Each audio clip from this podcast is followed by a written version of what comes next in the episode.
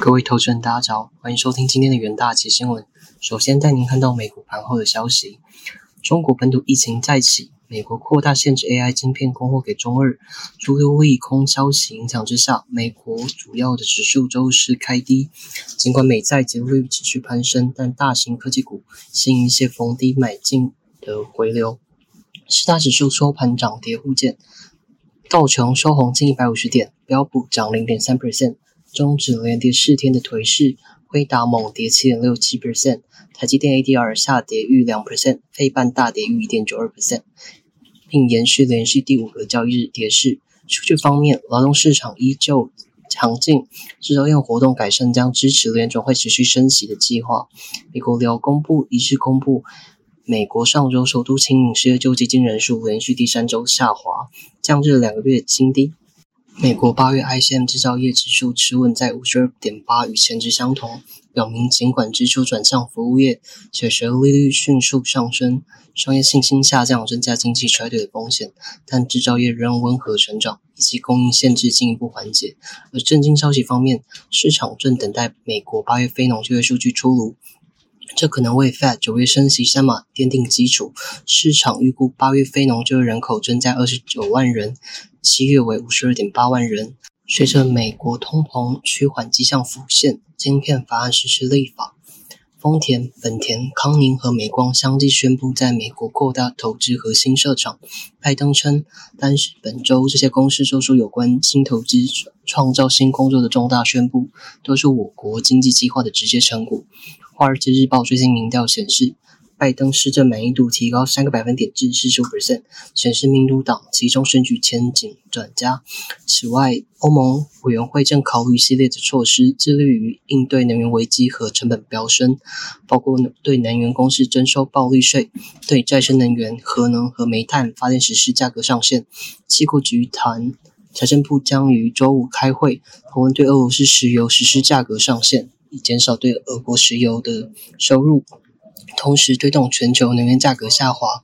俄罗斯副总理诺瓦克周四回应，对于那些为俄油价上限的公司或国家，俄方将停止供应原油和石油产品。这还是能源市场的新闻：中国成都新冠病毒。病例激增而遭当局封锁，激发市场对全球需求担忧情绪。中国对新冠病毒采取经营政策，经常成为2022年原油价格上限。因该政策限缩全球最大石油进口国的需求。衡量中国工厂活动的中国采购经理人 PMI 指数，八月至前月五十点四下降到四十九点五，跌破收缩与扩张的五十点分界线，是因新冠疫情爆发及极端高温干旱导致的电力吃紧，阻碍中国经济复苏。f a Trade 首席分析师周四表示，中国制造业 PMI 的数据疲弱，进一步证实石油需求未来几日将遭受更不利的环境冲击。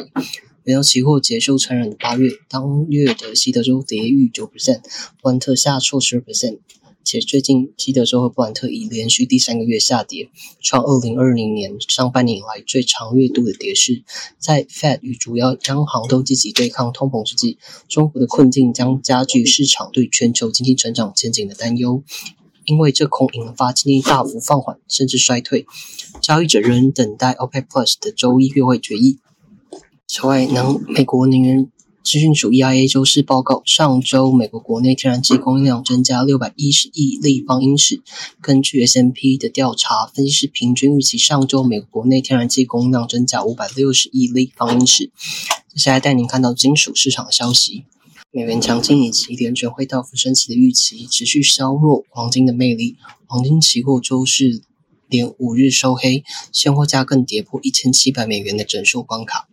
黄金八月写下四年来最长的跌势，九月第一个交易日依然遇震乏力。City Index 的市场分析师表示，黄金和白银都因为同样的理由受难。大西洋的两岸升息预期以及美元的升值，由于中国反复的防疫措施以及限电经济影响，白银比黄金受到更严重的打击。黄黄金虽然。被视为通膨并且的工具，但因为黄金本身不知息，升息会让美国公债和美元显得更具吸引力。欧安达市政分析师表示，通膨压力将让各国央行采取激进的紧缩立场，意味着金价将继续痛苦。全球殖利率上升的趋势保持着更久一些。这将是黄金的致命伤。ICE 美元指数周四上涨零点八 percent，十年期美债利率上升十三个基点，报三点二五九九 percent。ICIC 银行分析师周四表示，他们维持黄金的悲观预测，原因是美国实质利率将持续上扬，近期金价可能游走在一六八零美元至一七五零美元之间，七月以前可能再进一步跌向一千六百美元的关卡。美国周四公布的数据加重黄金的颓势。上周初领失业救济金人数减少五千人至二十三点二万人，是九周以来低点。美国第二季劳动生产力下滑幅度将经修正后的跌幅小于初步值。接下来进到三分钟听股息的部分。首先带您看到长荣航期货部分。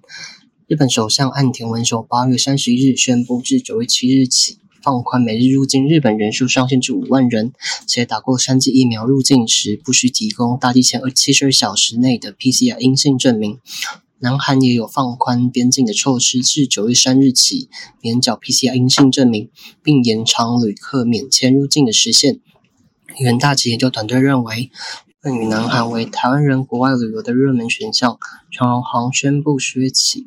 东京、大阪和首尔等热门航线将增加班次，出国旅游的需求有望带动公司业绩。